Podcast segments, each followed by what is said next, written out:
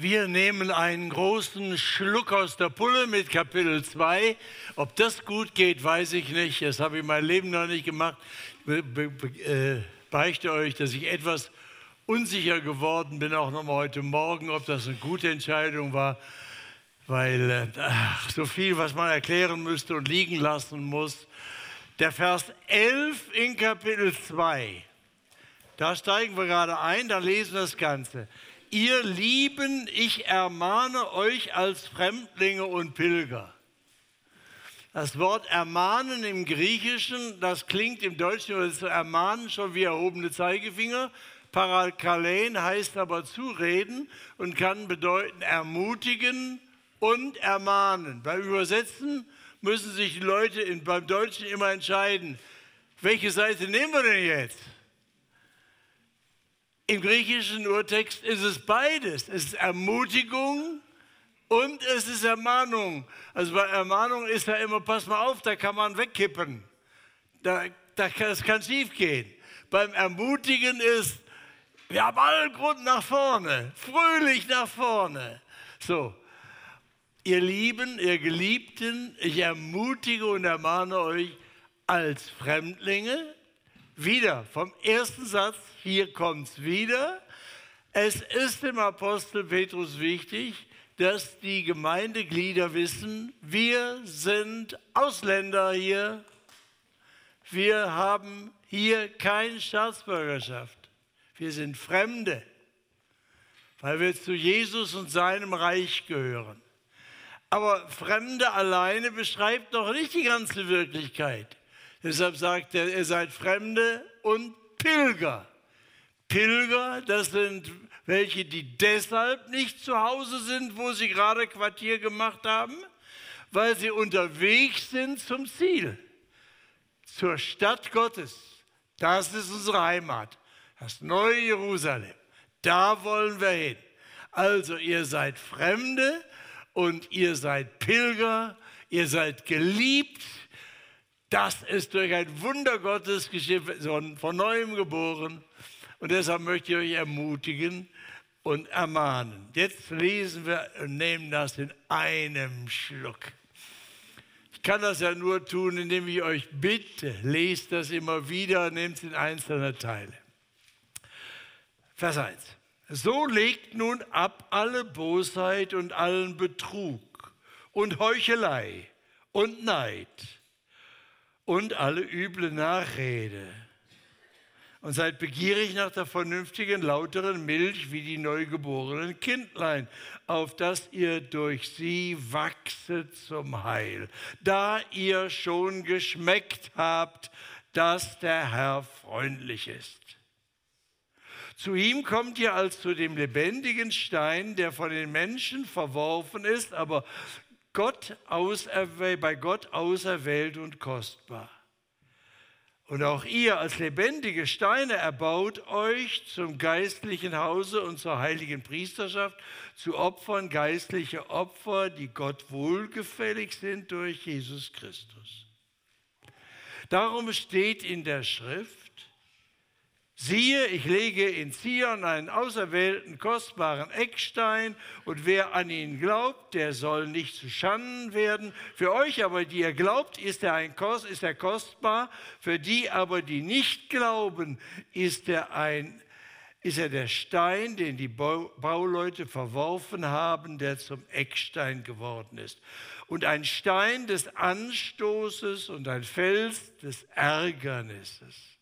Sie stoßen sich an ihm, weil sie nicht an das Wort glauben, wozu sie auch bestimmt sind. Ihr aber seid ein auserwähltes Geschlecht, ein königliches Priestertum, ein heiliges Volk, ein Volk zum Eigentum, das er verkündigen soll, die Wohltaten dessen, der euch berufen hat, aus der Finsternis in sein wunderbares Licht, die ihr einst nicht ein Volk wart, nun aber Gottes Volk seid und einst nicht in Gnaden wart, nun aber in Gnaden seid.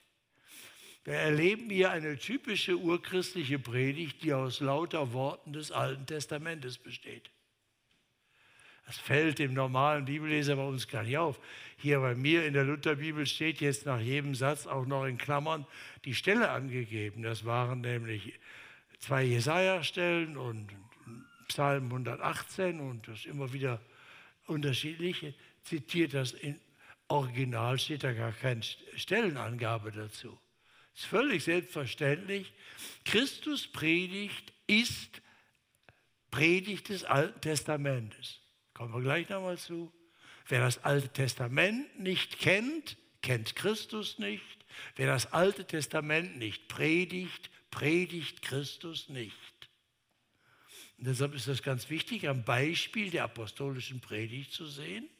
Sie ist Predigt des Alten Testamentes. Ohne das Alte Testament haben wir Christus nicht. Wer das Alte Testament wegtut, hat Jesus verloren. Vers 11, das haben wir ich zitiert am Anfang.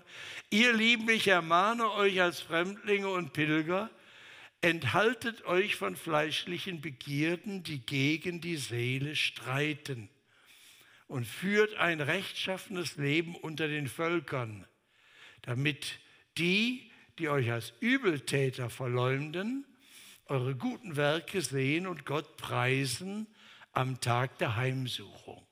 Also, da kommen wir zum Gericht. Seid untertan aller menschlichen Ordnung um des Herrn willen, es sei dem König als dem Obersten oder den Statthaltern als denen, die von ihm gesandt sind zur Bestrafung der Übeltäter und zum Lob derer, die Gutes tun. Denn das ist der Wille Gottes, dass ihr durch Tun des Guten den unwissenden und törichten Menschen das Maul stopft.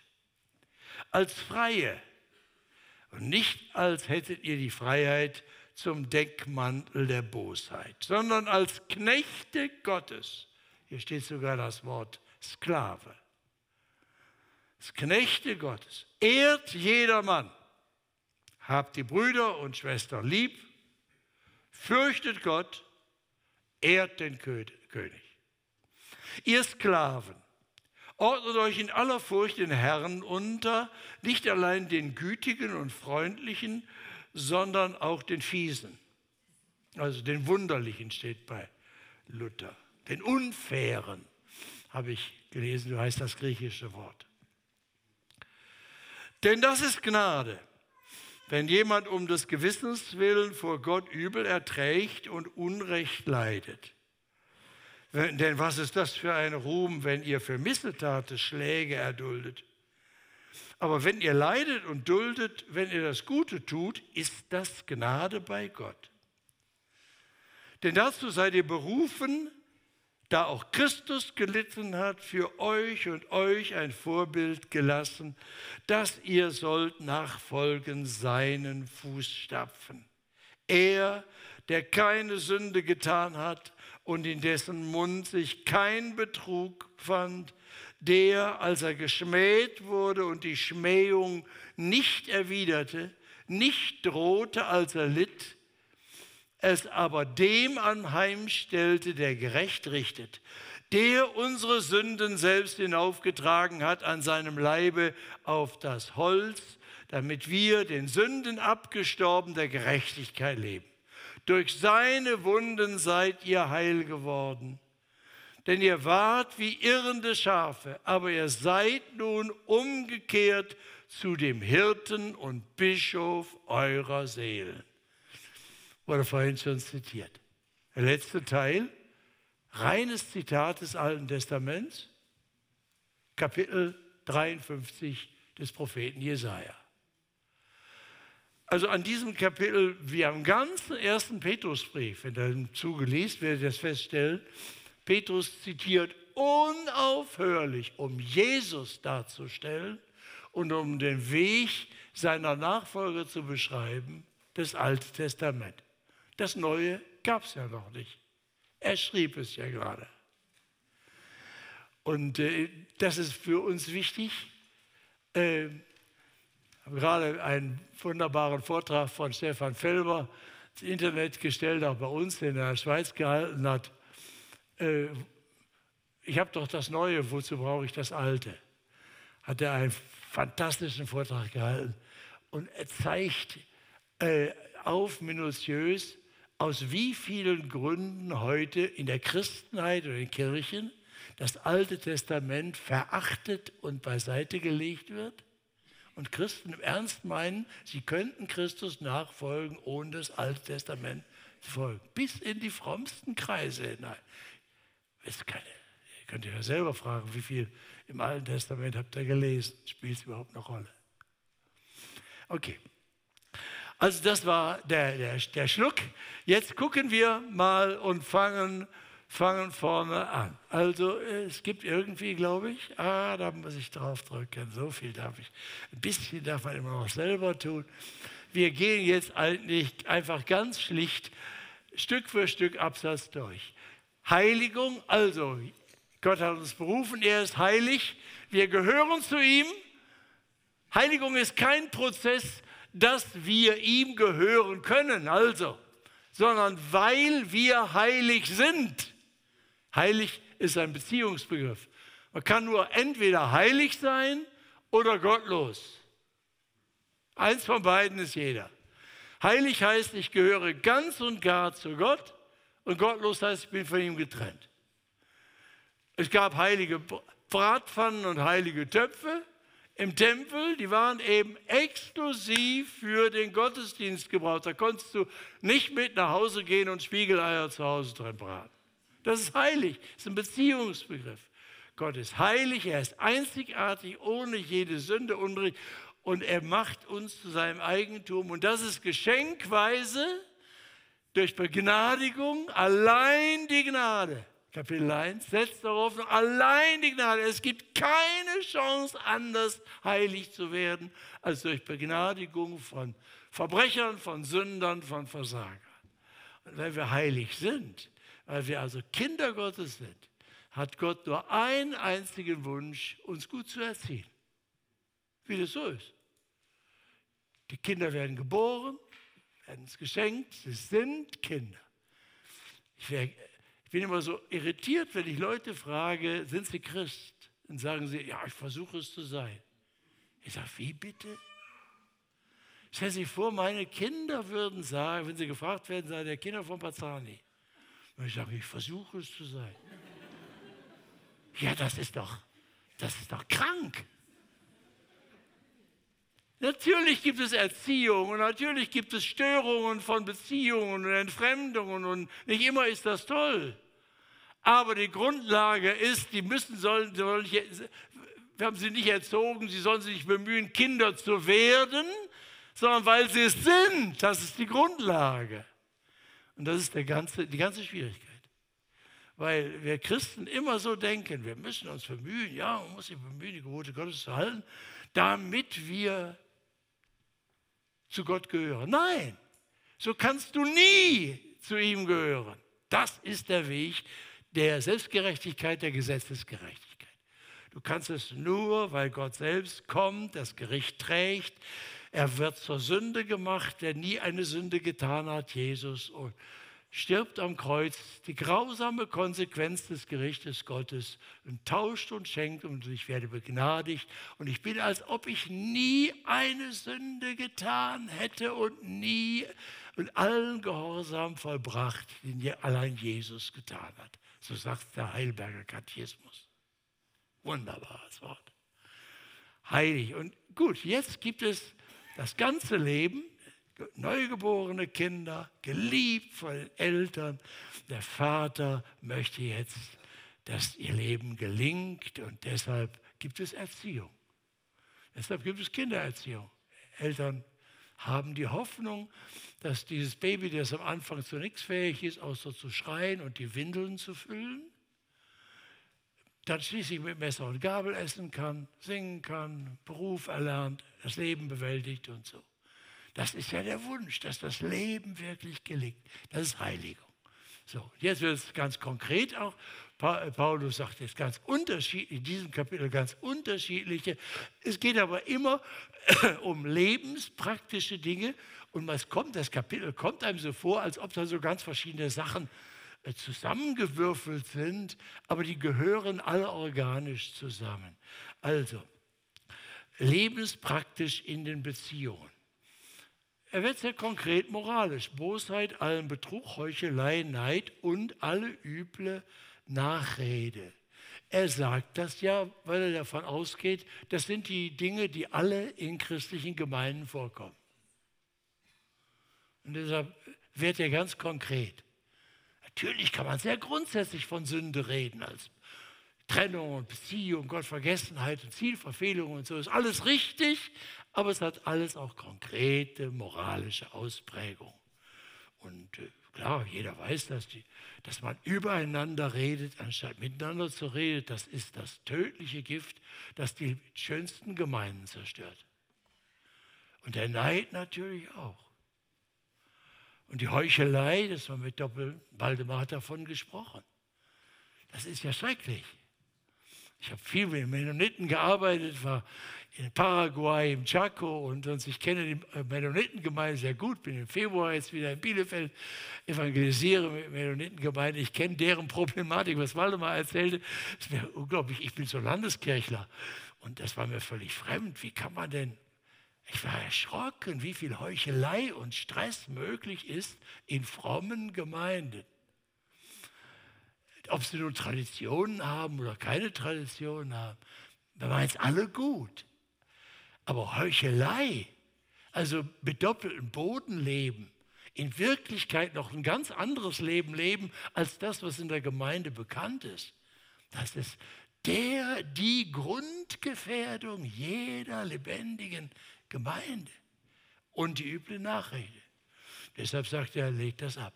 Und dann hat er, was wir vorhin zitiert haben, ihr Lieben, ich ermahne euch als Fremdlinge und Pilger.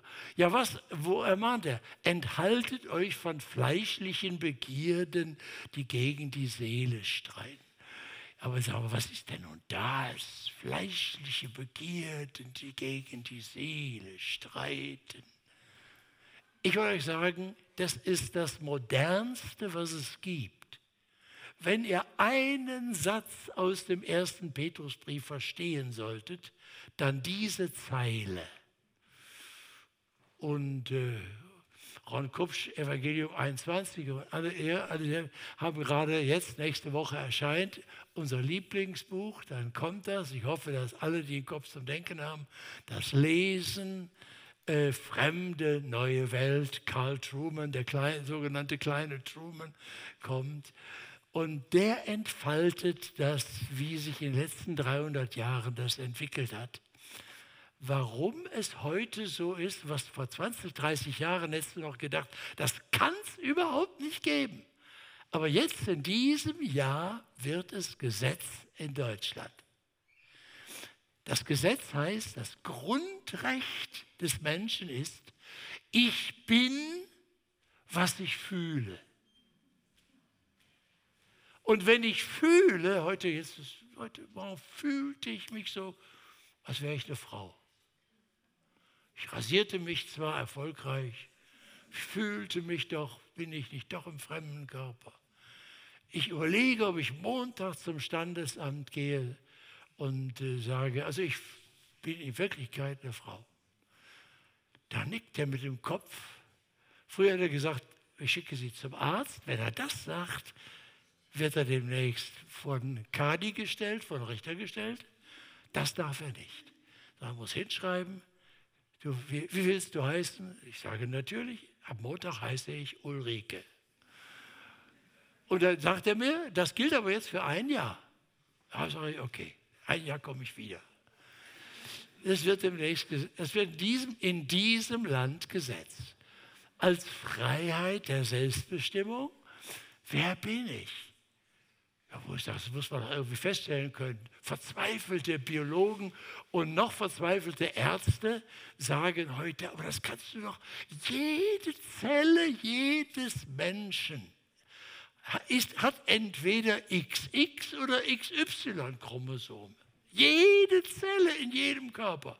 Das heißt, bei jedem Körper kannst du objektiv feststellen, ist es Mann oder Frau. Ja, sagt es, alles Quatsch. Alles Biologismus. alles von vorgestern, sind alles. Nein, ich bin, was ich fühle. Ich erkläre das jetzt nicht, weil ich ja beim kleinen Truman, könnt ihr dann auch alle lesen, wie das entstand. Es ist nicht vom Himmel gefallen. Das, was heute Norm ist und nicht nur privat, so, das könnte ja sagen, kann ja jeder für sich glauben, was er will. Wenn jemand das so voll soll, das machen. Warum sollen wir ihn stören? Nein, das ist politisch. Es wird in Gesetze geführt und wer sich dem nicht beugt, wird bestraft. Ich kenne christliche Organisationen, die machen Berufsstellenausschreibungen mit MDW oder MWD muss das ja heißen. Die scheuen sich, dass sie schon vor einen Richter gezerrt werden, wenn sie nicht divers dazu schreiben. So, das, ich gucke christliche Zeitungen an und ich sehe jede Menge christliche Gemeinden, die das machen, weil sie Angst haben, angeklagt zu werden, weil das ist Recht. Es geht gar nicht um das, was jeder privat tun kann und denken kann, was er will, so sehen das ja viele, sondern die Besonderheit, das, was ich fühle, das muss für, durch Gesetz, und Gesetz, Staatsgesetz heißt immer Androhung und Durchführung von Gewalt. Das wird mit Strafandrohung ja durchgesetzt, weil es nicht Privatsache ist. So, und was ist das? Das Grundgesetz heißt, ich bin, was ich fühle. Das ist das, was Petrus Begierde nennt. Und er nennt das fleischlich. Fleischlich, das ist nicht das. Also ich bin ja überzeugter Vegetarier. Ich esse nur Fleisch von vegetarisch ernährten Tieren. Deshalb bin ich in Bayern gut aufgehoben mit all diesem Krustenbraten und so. Meine Frau verdreht die Augen, wenn ich das bestelle und so. Aber ist alles ganz wunderbar. Fleischlich, das ist nicht hier, die wollen, die wollen dann noch, noch ein Schinken und noch ein Steak, sondern Fleisch, das ist der Mensch, in der ganze Mensch, der erstmal sagt, ich bin das, was ich sehe, Fleisch, der Körper, und das, was ich sehe, und das hat mit Gott nichts zu tun, ich bin mein eigener Herr. Ich bestimme mein Leben. Mein Bauch gehört mir, mein Körper gehört mir, mein Geld gehört mir, alles, was ich bin und habe, gehört mir. Und ich brauche Gott höchstens, es gibt auch religiöses Fleisch, ich brauche Gott immer dann, wenn ich auf dem Schlauch stehe wenn ich Krisen habe, wenn ich zu schwach bin, denn jeder hat mal Krisen und jeder braucht dann mal einen Segen oder eine Stärkung. Und wenn Gott dazu da ist, dass er uns, wenn wir so nicht so richtig weiterkommen, uns dann weiterhilft, aus der Patsche hilft und ermutigt, herzlich willkommen. Deshalb Fleisch sein, also Leben ohne Gott, ist durch und durch religiös offen weil wir brauchen alle ein Übermaß an zusätzlicher Hilfe. Aber das ist die Liebe, wir brauchen Bodyguards, deshalb werden, ihr wisst, die Statistik kennt, ich las das ungefähr so, dass 77 Prozent der Deutschen glauben an die Existenz von Engeln, aber nur 50 Prozent halten theoretisch die Existenz Gottes für möglich. Ich gedacht, wie geht denn das? Das heißt, wir haben einen hohen Bedarf an Bodyguards, die uns Schutz geben. Aber wir wollen Gott nicht, der der Herr ist. Die Bodyguards gehen mit und passen auf, dass uns nichts passiert, aber die sagen nicht, wohin wir gehen sollen. Das bestimmen wir. Und das ist Religion. Spiritualität ist absolut in allen Formen, auch christlich, sehr geschätzt und geliebt, solange es diese Bodyguard-Angebote gibt. Schutz und Hilfe in Lebensnöten. Aber ich bin mein eigener Herr. Das heißt Fleisch. Und Petrus sagt, äh, der Kontrapunkt zu unserem Leben, der, die wir Jesus lieben und leidenschaftlich dafür leben, er hat uns geschaffen und erhalten und erlöst. Er weiß, wie unser Leben gelingt. Er ist der, der es gut mit uns meint. Wir haben geschmeckt, wie freundlich der Herr ist. Steht in diesem Kapitel, haben wir gelesen. Ne? Und deshalb haben wir nur eine Leidenschaft, zu, besser zu erkennen, was will er von uns in den Beziehungen und weg, was ihm nicht gefällt und lernen, lernen, lernen in der Kraft des Geistes, was ihm gefällt. Ja, sagte, das ist, das ist der, die Entscheidung. Die Entscheidung, die heute dran ist, wie nie zuvor. Übrigens ist das auch nicht neu. Äh, ich weiß nicht, wie ihr die Gebote zählt, katholisch und äh, äh, reformiert. Oh, ein Teil der katholischen Wetter gibt es ja äh, neunte und zehnte Gebot. Äh, du sollst nicht begehren. Lutherisch ist das zusammengefasst im zehnten. Das zehnte Gebot, also du sollst nicht begehren. Deines nächsten Frau, deines nächsten Auto, deines nächsten Haus, deines nächsten Job, deines nächsten Startup, deiner nächsten. Also, du sollst nicht begehren. Unsere ganze Gesellschaft funktioniert unter dem Gebot, du musst begehren. Du musst begehren. Was ich meine, das neue iPhone oder ich meine das neue Auto. Du sollst begehren. Außerdem ist das sehr gesund für die Wirtschaft, dass der Kreislauf ist. So, du sollst begehren. Dann sagt er, das ist das Grundprinzip fleischliche Begehren. Also das Elend unserer Zeit ist noch, es gab frühere Zeiten, da dachte man, ich bin, was ich denke. Hat man immer gedacht, aha, das sind so die klugen Leute, die klar denken, logisch denken. Na, vielleicht überschätzen sie sich, dass sie mit ihrem Denken wirklich alles ausloten können. Und deshalb ist das anmaßend. Aber das waren ja glückliche Zeiten, als Menschen dachten, cogito ergo sum, ich bin, ich denke, darum bin ich. Und meine Identität ergibt sich aus dem, was ich denke. Das heißt, ich wäge ab, was gut und richtig, falsch ist und was sinnvoll ist, nicht nur für mich, sondern auch für andere. Das ist ja lange hinter uns. Jetzt ist, ich bin, was ich fühle. Und das gilt natürlich vor allen Dingen, das erklärt Karl Truman in dem Buch auch hervorragend, wie das im 19. und 20. Jahrhundert sich entwickelt hat. Sigmund Freud spielt eine erheblich, erhebliche Rolle. Gefühl ist natürlich im Kern Sexualität. Mein, mein sexuelles Gefühl, mein Verlangen, das, was wir Liebe nennen und haben schrumpfen lassen auf Sexualität. Also ist natürlich die ganze Identitätsfrage, wer bin ich wirklich, ist heute im Kern die Frage, was möchte ich sexuell leben. Das ist nicht, das ist nicht vom Himmel gefallen, das hat sich in 300 Jahren in Europa entwickelt und bricht jetzt durch und wird jetzt Gesetz, sodass es uns allen versucht wird aufzuzwingen. Es geht nämlich überhaupt nicht um Privatsache. Es geht überhaupt nicht darum, lass doch jeden glauben, was er will, sondern wenn du nicht diesem Grundgesetz dich beugst, wirst du es zu spüren kriegen. Wenn du ein Unternehmen betreibst und dich nicht entsprechend äußerst, und wenn du einen Beruf und wenn du deine Mastersarbeit nicht so schreibst, wie die Uni es dir vorschreibt, und anständig genders, wirst du es spüren. Und wenn du dann deinen Doktor gemacht hast und hoffst, du kämst an der Universität irgendwo unter, dann wirst du merken, dass sich für deine wissenschaftlichen Fähigkeiten niemand mehr interessiert, sondern es geht immer erstmal nach dem Grundgesetz. Gut, sagt Paulus, das, äh, Petrus. Der schrieb das damals in die Türkei. Er konnte ja nicht ahnen, was es in Deutschland für Gesetzgeber äh, gäbe. Aber er schreibt das dort, er sagt, ich schreibe euch als den Fremdlinge, ihr lebt hier in einem, einem Gelände, wo die Regeln total anders sind, als Jesus sie euch sagt. Und jetzt müsst ihr schon gucken, wem wollt ihr folgen.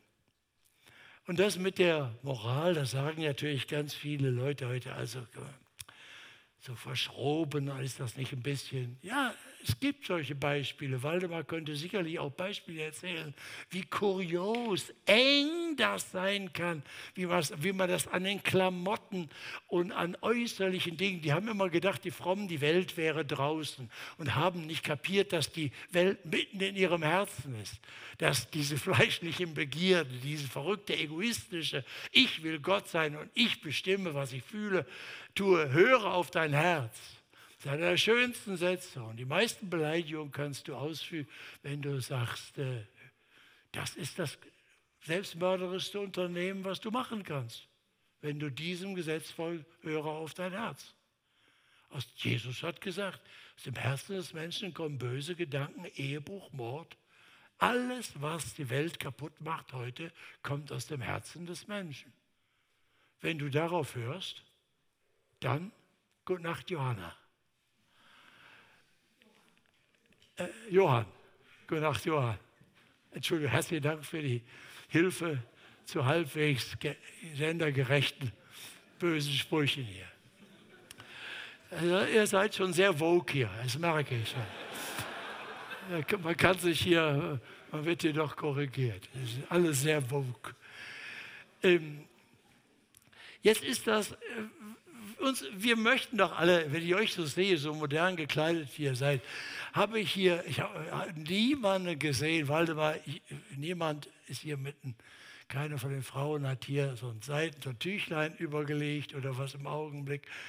Und äh, naja, gut, ihr wollt doch alle ganz modern sein. Ich weiß, ich halte eine Bibelstunde, das sieht aber aus wie ein Fernsehstudio. Verstehst du, da hinten, das ist so was Modernes, das gibt es ja überhaupt nirgendwo. Ihr wollt alle ganz modern sein. So, und äh, deshalb ist uns das ja peinlich, ehrlich, es ist uns manchmal peinlich, was da so gepredigt wird und was in der Bibel steht. Ich habe einen guten Freund, der Tom Albury, das ist, äh, ist öffentlich bekannt, dass er sein Leben lang same-sex attracted war, also gleichgeschlechtliche Entziehungen und dass er sich, als er sich bekehrt hat, äh, sich das auch nicht geändert hat und das bis heute sich nicht geändert hat und dass er aber Jesus liebt. Er studiert dann, was sagt Jesus zu Sexualität und hat gesagt, ganz eindeutig, Sexualität, heilige Sexualität, Sexualität nach dem Willen Gottes ist praktiziert in einer Ehe von einem Mann und einer Frau. Alles vorher, alles außerhalb, ob hetero oder homo, ist Unzucht in der Bibel. Völlig, ist völlig eindeutig, habe gesagt, hat er dann bei seiner Bekehrung festgestellt, als er gerade drauf und dran war, an die Uni zu gehen und überlegte, da könnte ich ja in dem Milieu, könnte ich ja jetzt mal meine homosexuellen Neigungen leben. Und er hatte sich gerade bekehrt zu Jesus und hat dann studiert, was sagt denn Jesus dazu? Die Bibel gelesen, gesagt, von Anfang bis Ende, Bibel ist ja völlig eindeutig. Da hat er gesagt, also wem will ich vertrauen? Jesus hat mich gerettet und niemand hat so viel Gutes getan. Ich liebe ihn und er liebt mich. Ich werde Jesus folgen. Und er tut es bis heute und äh, lebt enthaltsam und sagt, er hat eine große Familie. Ich, er hat eine Gemeinde auch. Jetzt lebt er in Nashville. Ist eigentlich Engländer, anglikanischer Pfarrer bei, bei London gewesen. Jetzt lebt er in Nashville.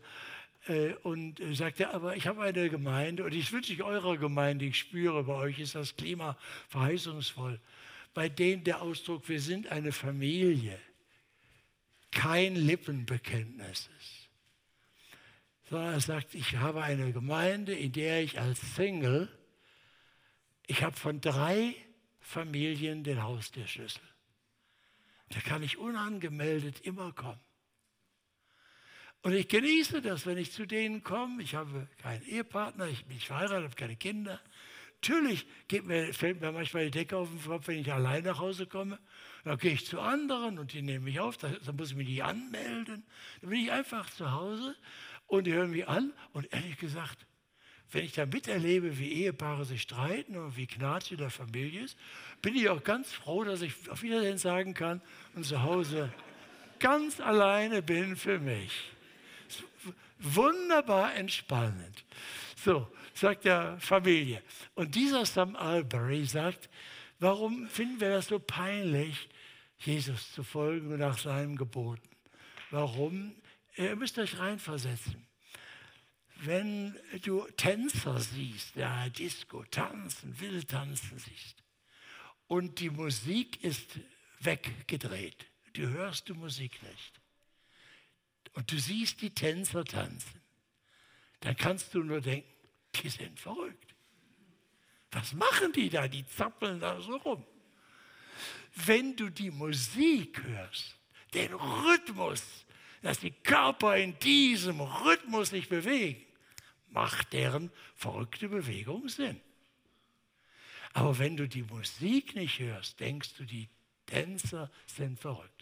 Und er sagte, pass auf, hab Verständnis dafür, dass die Leute ringsum uns Christen für verrückt halten.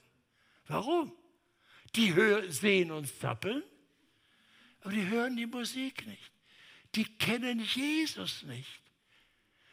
Die wissen nicht, wie gut er ist und wie freundlich er ist als der Retter. Sie, deshalb geht es nicht darum, dass wir uns entrüsten und Moralin verspritzen und, und, und mit, entrüstet mit moralischen Zeigefingern.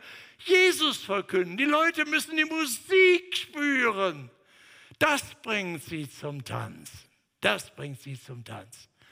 Deshalb leitet der, Paul, der Petrus immer wieder in jedem Kapitel, auch in diesem wieder, auf Jesus. Zum Schluss wird er darauf kommen.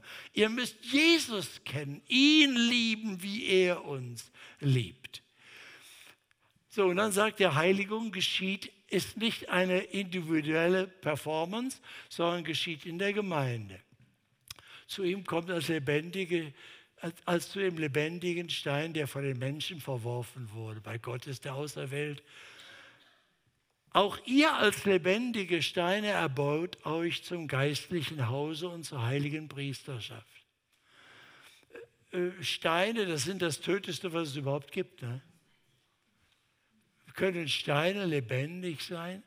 Und jetzt mischt Petrus die Bilder aus Psalm 118 und Jesus hat es sich selbst, auf sich selbst bezogen, Evangelium, dass er der Eckstein ist, der lebendige Eckstein.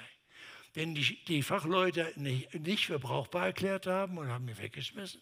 Und der ist aber Grundstein geworden, entweder der grundlegende Eckstein im Fundament oder der Roche Pinard, das ist bei der antiken Architektur der Schlussstein in den Gewölben.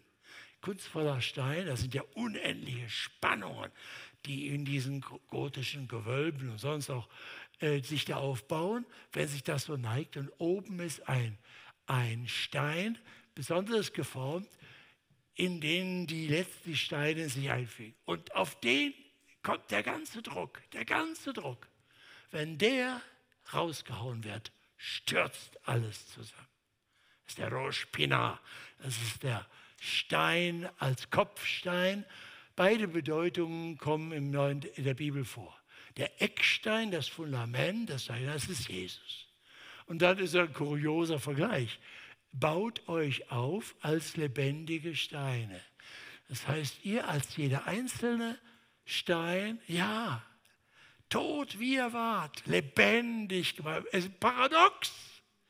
Ein Stein ist sowas wie tot. Nein, aber lebendige Steine sind Menschen wiedergeboren durch Vergebung der Sünden, Heiligen Geist, durch die Auferstehung, Kreuz und Auferstehung Jesu. Und baut euch auf und sagt, wie baut ihr euch auf? Indem man nicht sagt, ich pflege meinen Charakter und ich muss mich bemühen.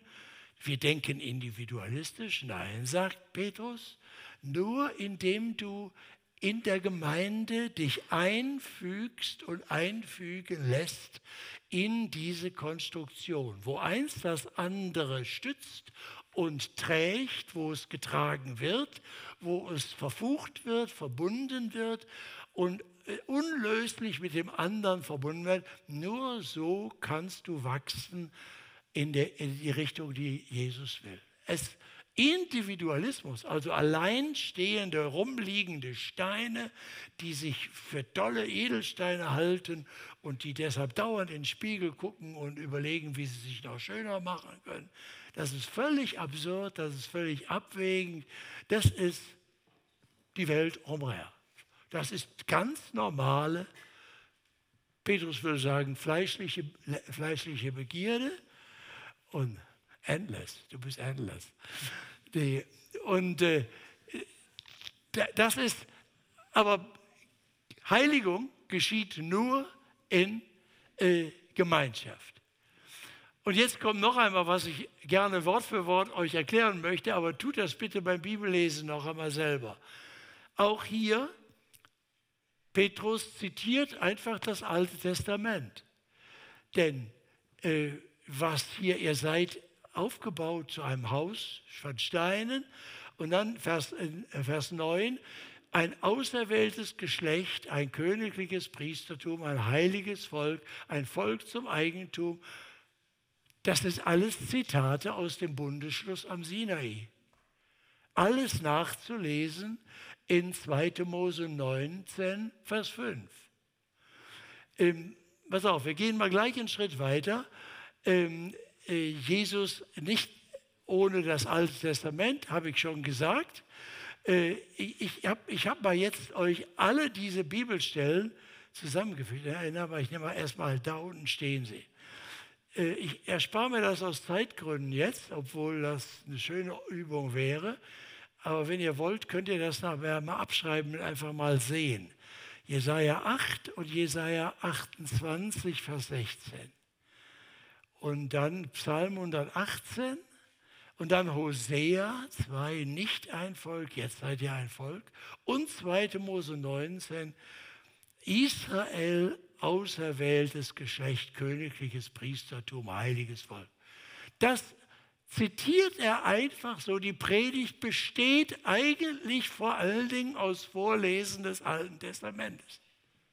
Wenn ich, wir jetzt nicht die Stellen dazu gesetzt hätten, wäre euch das vielleicht gar nicht aufgefallen.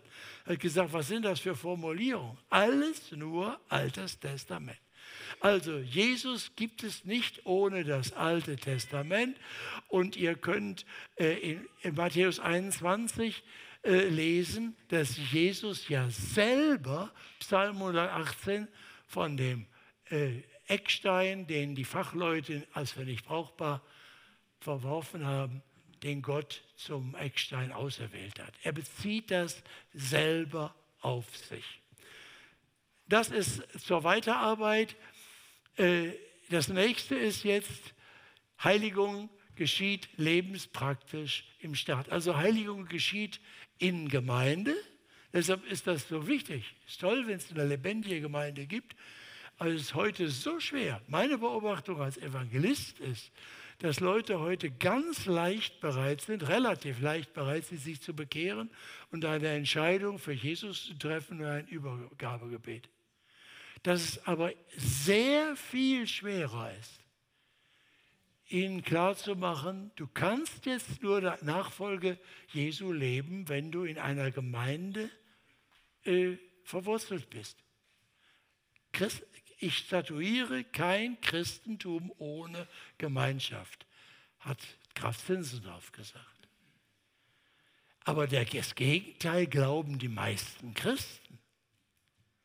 Ich kenne sehr, sehr viele Christen, die sehr intensiv mit der Bibel und mit dem Internet und Olaf Latzel und allen möglichen leben. Gute Internetprediger haben Zehntausende als Zuhörer. Aber ich treffe diese Leute, wenn ich sie frage, zu welcher Gemeinde gehören sie? Na, ich gucke da mal jetzt gerade. Die haben zwar ein Auto, Benzin wird immer teurer, aber selbst in 50 Kilometer Umkreis haben die keine Gemeinde gefunden, zu der sie wirklich gehören wollen. Sie schnuppern mal da, sie schnuppern mal dort. Im Zweifelsfall schnuppern sie sowieso nur per Livestream, damit man rechtzeitig abschalten kann und auch mal sich was anderes suchen kann. Ist ja alles riesig. Ich mache ja auch Fernsehen. Ich bin ja auch da präsent. Ich nutze das ja auch, aber es hat zwei Seiten. Es hat zwei Seiten. Christus Nachfolge findet analog statt mit dem Körper und nicht ohne Körper. Und deshalb ist eine völlige Illusion zu glauben, es gäbe eine Christusnachfolge ohne Körper. Darum er teuer erkauft, sagt Paulus im 1. Korintherbrief, Kapitel 6.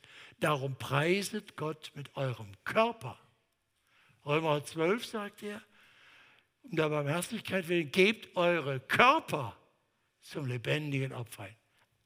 Von Anfang bis Ende. Alles in der Bibel, die Ehre Gottes, die Nachfolge geschieht mit dem Körper. Und das lassen sich niemand blüffen. Das wird auch das Internet. Das, es wird Christus Nachfolge in den Notfällen, wenn wir krank sind und wenn wir das Bett nicht verlassen können. Halleluja, hat Gott Möglichkeiten geschaffen, dass du nicht ohne Kontakte zu anderen Christen und ohne Wort Gottes leben musst. Das ist eine wunderbare Segnung. Aber die Verführung, der heute ganz viele folgen, dass sie die Mühe nicht auf sich nehmen und die ganzen Ärger, du triffst da ja auch Leute, die riechen falsch und so. Und das ist also, das ist alles nicht nur toll, du brauchst es nicht. Äh, deshalb sehr deutlich, es gibt es nur in Gemeinschaft aber es gibt es auch nicht ohne Staat. Ich weiß nicht, ob euch auch überrascht hat, dass der Paulus jetzt plötzlich so unvermittelt auf den Staat zu, äh, zu sprechen kommt. Also, ihr seid untertan aller menschlichen Ordnung um des Herrn willen. Interessanterweise der Staat, Staatlichkeit, menschliche Ordnung, also der König als dem obersten Statthalter, als denen, die von ihm gesandt sind zur Bestrafung der Übeltäter und so weiter. Das sind menschliche Schöpfungen, heißt es da, menschliche Ordnung. Äh, und da sagt er, beugt euch drunter. Und zwar durch das, eigentlich der Staat im besten Sinne ist dafür da, dass er dem Bösen wehrt und die Schwachen schützt. Das ist nämlich Staatlichkeit nach biblischer Ordnung. Wo ist die begründet? Wo steht das? Im Noah-Bund. 1. Mose 9. Denn das nach der Sintflut ist zum ersten Mal das, was es ursprünglich in Gottes Schöpfung nicht gab. Dass die Sandsack-Notordnung mit Mitteln der Sünde gegen die Sünde. Wer Menschenblut vergießt, dessen Blut soll auch vergossen werden. Noahbund. Das gibt es im, in der Schöpfung nicht. Das ist erst eine Notordnung in einer Welt des Hasses, der Gewalt, der Selbstbestimmtheit. Wie kann man, das ist keine Lösung, sondern eine Eindämmung. Eindämmung. Zahn, Auge um Auge, Zahn um Zahn. Also nicht übers Maß hinaus. Ja? Immer Maßgehalt. Eindämmung. Wer Menschenblut, die Androhung äh, und Ausübung von Gewalt ist dann ein Schutzwall gegen die Sturmfälle des Bösen zum Schutz derer, die wehrlose Opfer sind. Es ist nicht die Lösung. Wir nennen das deshalb die Erhaltungsordnung oder die Notordnung. Die Rettung fängt nicht im Noah-Bund an, sondern im Abrahamsbund danach. In dir sollen gesegnet werden alle Völker auf Erden. Dann fängt die Rettungsgeschichte an, die in Jesus, dem Retter, sich für alle Völker ausweitet. Aber bis er wiederkommt, und den neuen Himmel und die neue Erde schafft, gibt es noch diese Gemengelage von Sünde. Warum gibt es die? Könnte er es nicht abschaffen? Die, Gott ist Liebe und Liebe vergewaltigt nicht. Liebe bittet, Liebe opfert sich und zwingt sich, aber du kannst auch ablehnen. Wir bitten an Christi statt, lasst euch versöhnen mit Gott. Und du kannst bitten ablehnen. Und die Liebe wird das respektieren. Und deshalb gibt es diese Gemengelage. Da ist die Bibel völlig nüchtern. Es gibt auch, und wir sehen das vor Augen, im Augenblick in diesen Tagen in der Welt, es gibt auch Eskalation von Bösem. Äh, und du, du schaffst es kaum, es.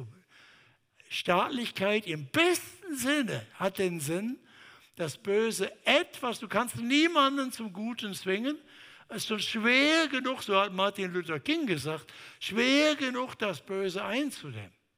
Aber das ein bisschen zu tun, ist schon hilfreich, um halbwegs zu leben. Also, wir wünschen uns das ja alle. So sagt er, er lebt noch in dieser Welt der Tische und Bänke. Und jetzt macht man halblang hier keine schwärmerischen Abdriftungen, sondern akzeptiert es. Tut es, und zwar tut Gutes und der musste ja nun, der musste ja nun äh, äh, noch mit der Tatsache reden, dass die, die absolut gottlose Regierung in Rom hatten. Und das war Recht im Römischen Reich weit und breit nichts, obwohl die wahnsinnig stolz waren auf das römische Recht. Aber es war kein Rechtsstaat, die waren korrupt bis in die Knochen. Die Gouverneure und Stadtteile haben die Provinzen ausgeplündert und äh, Rom war weit, die haben getan, was sie wollten und die Christen haben das zu spüren gekriegt. Und er sagt, natürlich, natürlich geschieht da viel Unrecht. Und, aber das ist der Wille Gottes, dass ihr durch Tun des Guten den unwissenden und törichten Menschen das Maul stopft.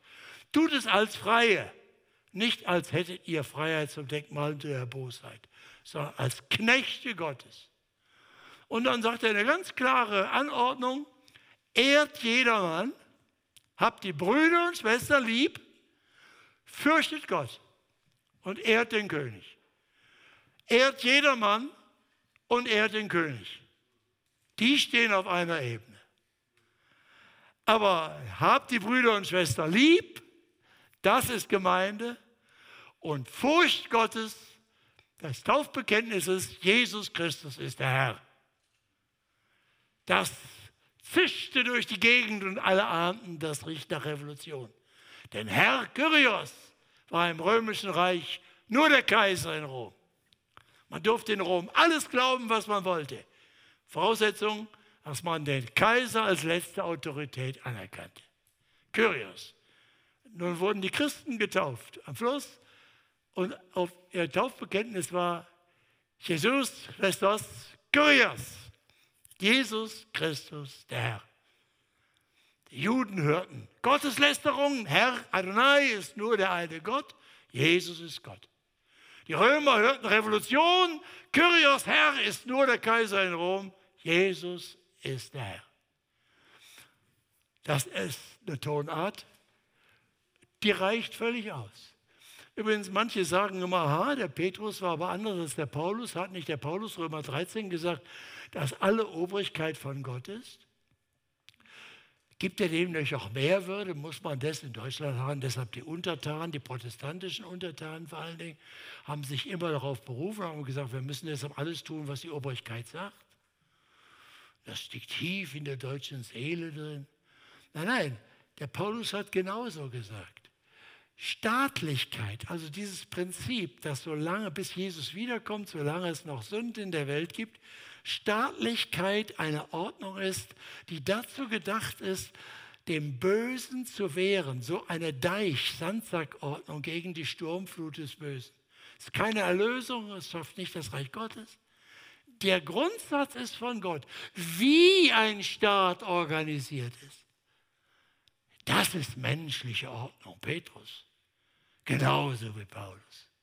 Und beide wussten, dass alle Staaten in sich die Versuchung tragen, sein wollen wie Gott, Antichrist.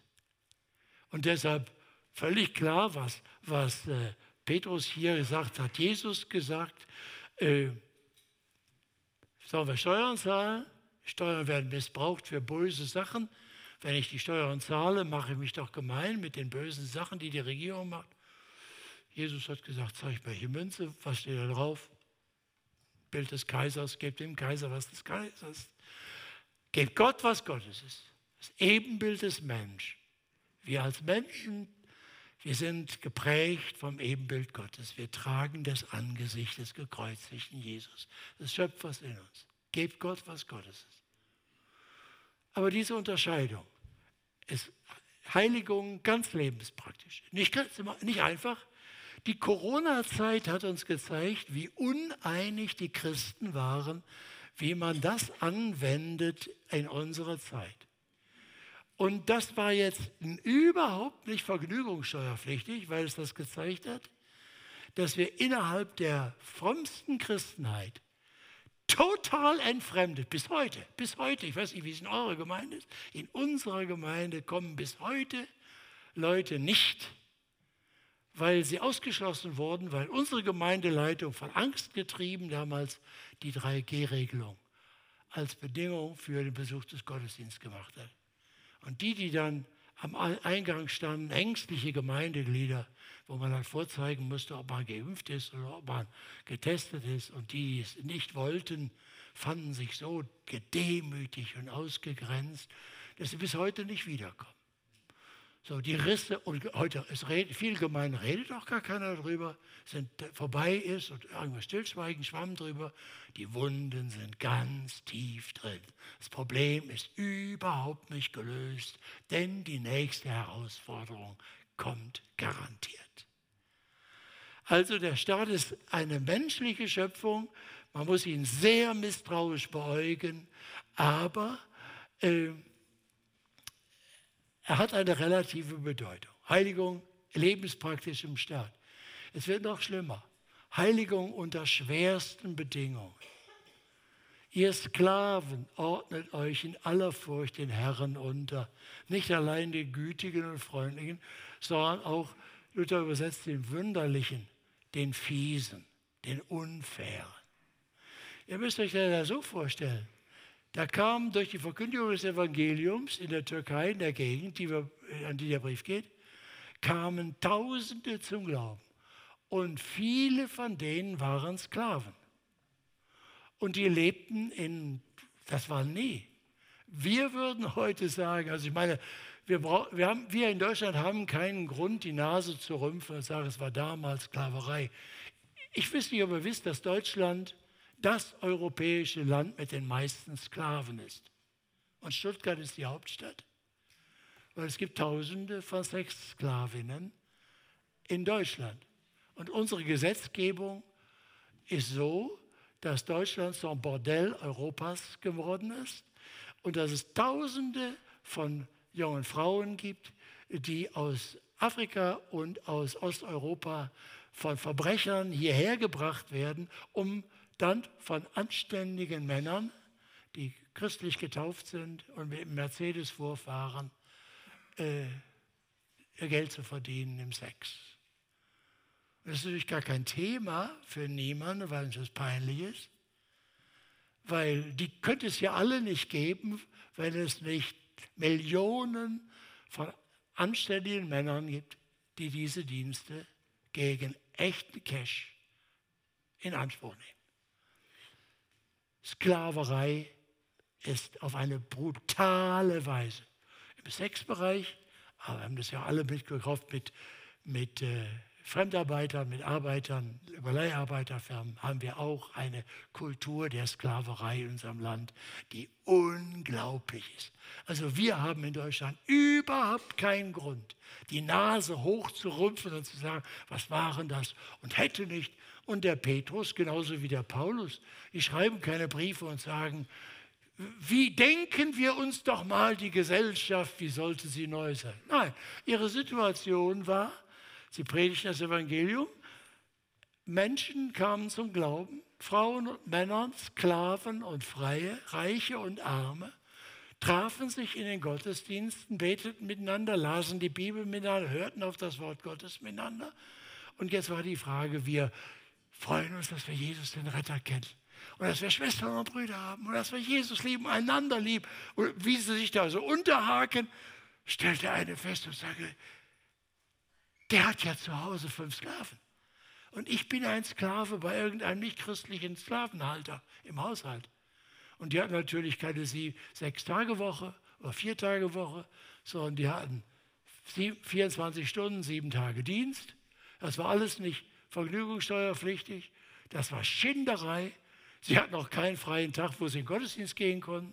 Deshalb trafen sich die Christen ja alle vor Aufgang der Sonne morgens so zwischen fünf und sechs jeden Tag zum Gottesdienst, damit alle, die arbeiten mussten, auch wieder zur Arbeit gehen konnten. So, das war die normale Situation. Und jetzt heißt es, was heißt jetzt Heiligung für einen Menschen, der in einer so unappetitlichen Arbeitsbeziehung lebt? Ich weiß es nicht, ich hoffe, ich habe mit einigen gesprochen, was macht ihr so beruflich?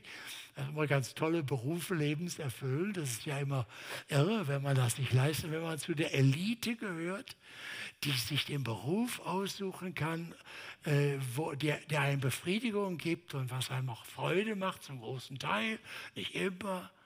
Aber die große Menge der Menschen in unserem Land muss ihr, wenn sie Geld verdienen will und Essen und Trinken haben will, muss sie arbeiten unter Bedingungen, die ihnen absolut keinen Spaß machen. So. Und jetzt ist die Frage, was heißt das da? Und da sagt, sagt, sagen die Apostel, Jesus hat uns Gutes getan, ihm dienen wir und ihr seid frei und tut das Gnade. Er, er leidet das Unrecht. Im Philemonbrief lesen wir da im Kolosserbrief, dass da, wo Befreiung ist, das war ein evolutionärer Prozess, selbstverständlich ist aus, dem, aus der Art und Weise, wie Freie und Unfreie zusammenlebten, aus dem Neuen Testament selbstverständlich eine Entwicklung gekommen, die die Abschaffung der Sklaverei brachte. Das Schreckliche ist, dass was auch heute wieder passiert bei manchen Christen, als zwischendurch, als die Christen nicht mehr verfolgt wurden im Römischen Reich, 300, im 4. Jahrhundert, und plötzlich anerkannt wurden von den römischen Kaiser als Staatsreligion, da switchten sie total um. Plötzlich hatten sie die Hebel der Macht in der Hand und sie haben sofort angefangen, ihre Gegner mit der gleichen Gewalt zu verfolgen, mit der die Regierung vorher sie verfolgt hat. Das ist dann europäische Geschichte. Es gibt das Christentum in Europa seit der römischen Staatsreligion Ende des vierten Jahrhunderts nur als Staatsreligion. Karl der Große immer nur als Staatsreligion. Auch nach der Reformation. Cuius regio, eius religio, Augsburger Religionsfrieden. Wer die Macht hat, bestimmt, was die Untertanen zu glauben haben. Die gnädigsten Landesfürsten haben ihre Leute dann halbwegs toleriert oder ausziehen lassen.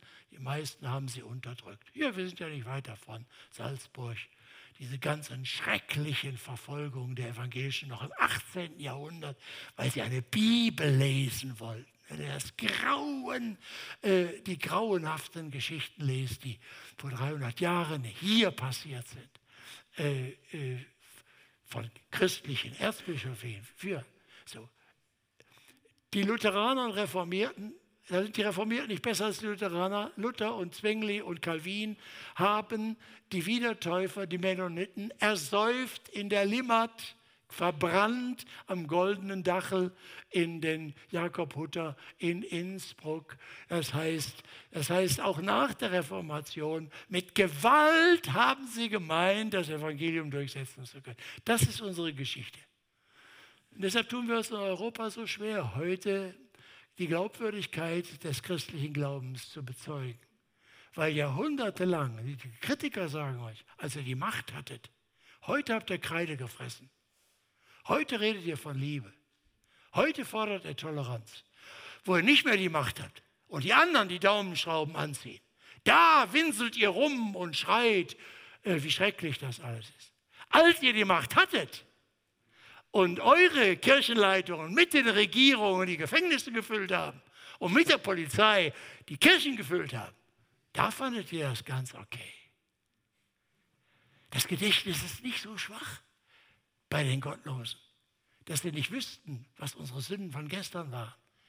Und deshalb sollten wir es noch nicht so einfach machen und nicht ganz so einfach machen.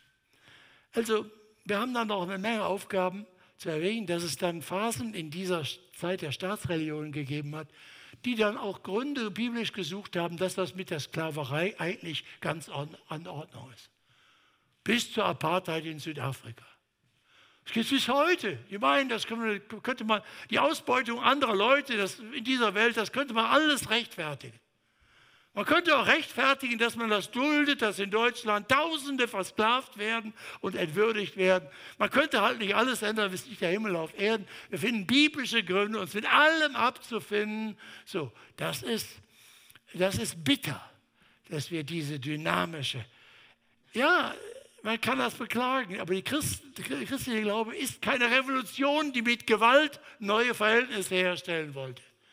Aber sie hat darauf gesetzt, dass der der Erlöser ist, der die Herzen verändert und dass der eine neue Gemeinde schafft und dass diese Gemeinde heilig lebt. Das Gute tut, auch wenn es dafür leidet.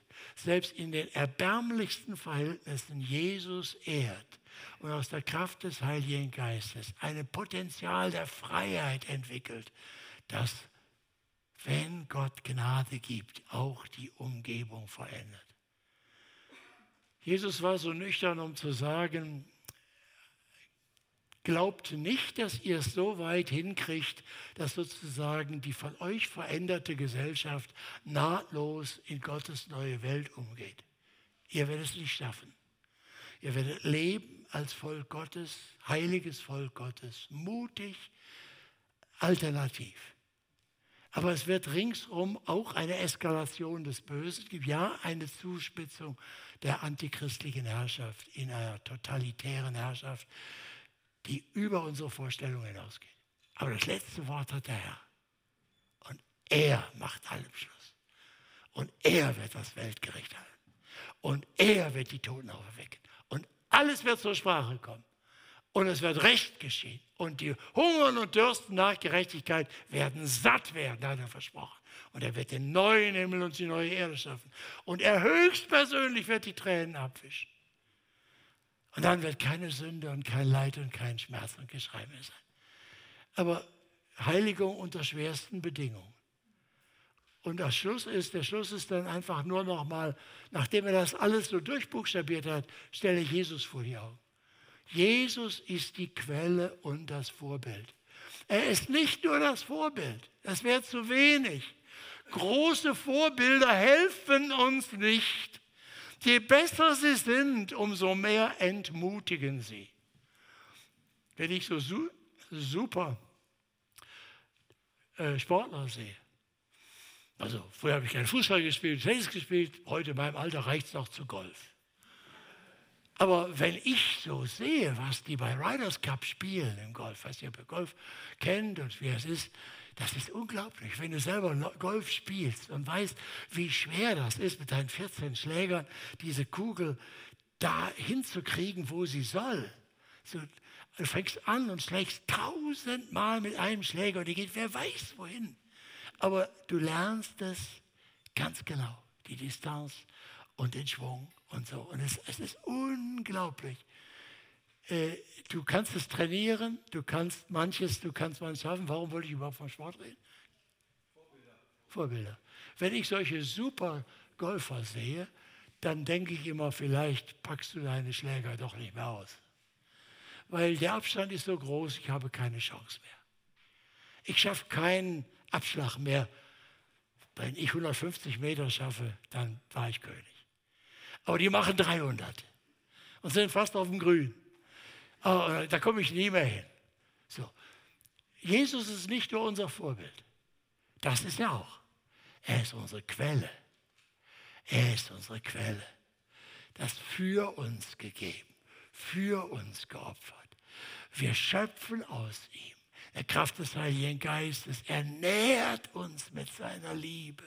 Wir empfangen und je mehr wir versagen und wo wir versagen und wo wir enttäuscht sind von uns und von anderen, schmeißen wir den ganzen Elend ihm zu Füßen und sagen, Herr, ich komme wieder und wieder zu deinem Kreuz.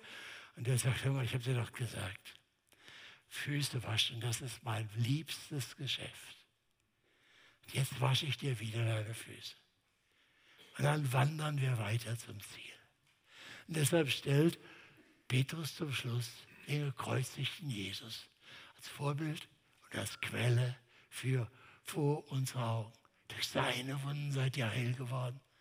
Ihr wart wie die irrenden Schafe, so steht es in Jesaja 53. Wir waren wie die irren irrenden Schafe. Jeder sah auf seinen Weg. Er aber warf unsere Sünde auf ihn. So wörtlich in Jesaja 53 zitiert er. Durch seine Wunden seid ihr heil geworden. Ihr wart wie die irrenden Schafe, aber ihr seid nun heimgekehrt zu dem Hirten und Bischof. Bischof, das heißt dem, dem der aufpasst, dem Episkopos, dem der aufpasst auf eure Seelen. Jetzt würde ich gerne eine Stunde noch reden, was eine Seele ist. Tue ich aber nicht. Ich wollte euch nur erschrecken.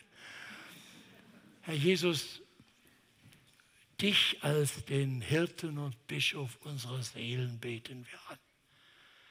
Gib uns den Mut und die Liebe und die Leidenschaft, ohne Furcht dir zu folgen in deiner Gemeinde. Amen.